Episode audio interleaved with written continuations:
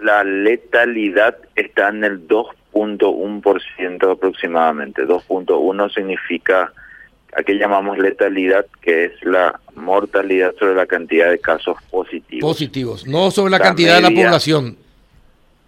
¿Cómo? No es sobre la cantidad de la población paraguaya, sino la cantidad de los infectados. No, letalidad es sobre la mortalidad sobre la cantidad de casos positivos. Positivos, perfecto. ¿Ok? Sí, sí. Está en el 2.1% aproximadamente. La media regional está en el 3, 3.5 aproximadamente. por darte unos ejemplos, la letalidad en Argentina está en el 2.8, en el Uruguay está 2.3, Bolivia está 5.8 y México está en el 10% aproximadamente. Ajá. Pero la media regional es el 3%.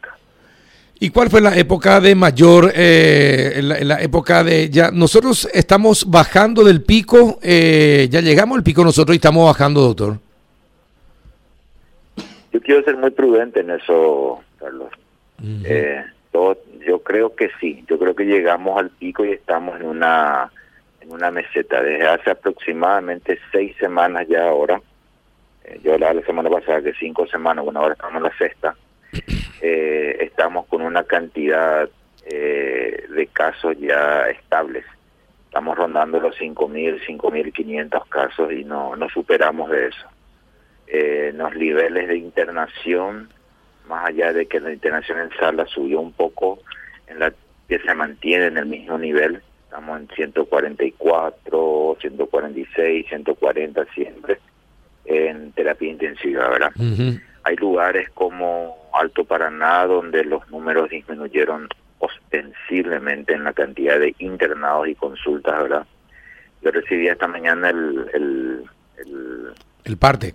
El parte, por decirlo de alguna forma, de, del director de Ciudad del Este, el doctor Federico Schroeder, y él me decía que, o sea, me, me ponía de que de las 42 camas tenía disponible de terapia intensiva para COVID, tenía disponible prácticamente 20. O sea, un número bastante importante de repente, ¿verdad?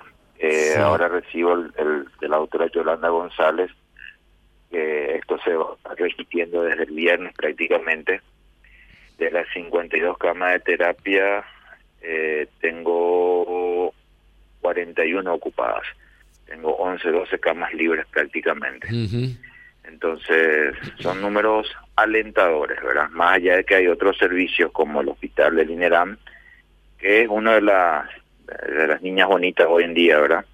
Que es donde todos quieren acudir y, bueno, por lo tanto, generalmente está, está a tope. Está a tope. lleno. Claro. Eh, el, a ver, el, la meseta, ¿cuánto dura para empezar a descender? Generalmente, que según la experiencia que está teniendo el mundo. Nosotros calculamos, Carlos, que esto va a durar por lo menos hasta la última semana de octubre. Y mm. después tendría que ya haberse un descenso. Todo este mes, entonces. Em, ¿Se, se mantendría por Lo menos, por lo menos hasta la última semana de octubre y después tendríamos tendríamos que tener ya un descenso, que, que es lo que dicen los epidemiólogos, ¿verdad? Claro. Hay lugares hay lugares que sí preocupan, Carlos, más allá de que no nos ¿Cuáles, ¿cuáles por ejemplo? No, no, no, eh, me refiero ya al nivel regional. Ah, la región.